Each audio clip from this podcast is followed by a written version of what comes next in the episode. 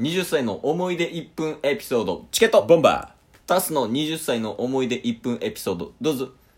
えー二十、歳になってうん半年ぐらい経った時に、んえー沖縄に友達4人で旅行に行ったんですよ、ええやんでその時に人生初のクラブに行ったんですよね、おおええやんはい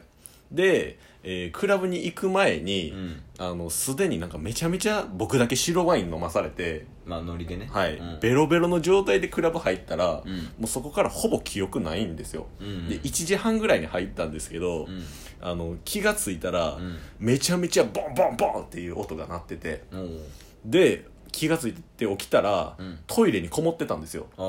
酔っ払いすぎてはい、うんであ出なって思ってガチャって開けたら、んあの女子弁の中に いて女子トイレにこもってたんですけど、あのこもってた時間が3時間、 ストーカーよストーカーよもうしません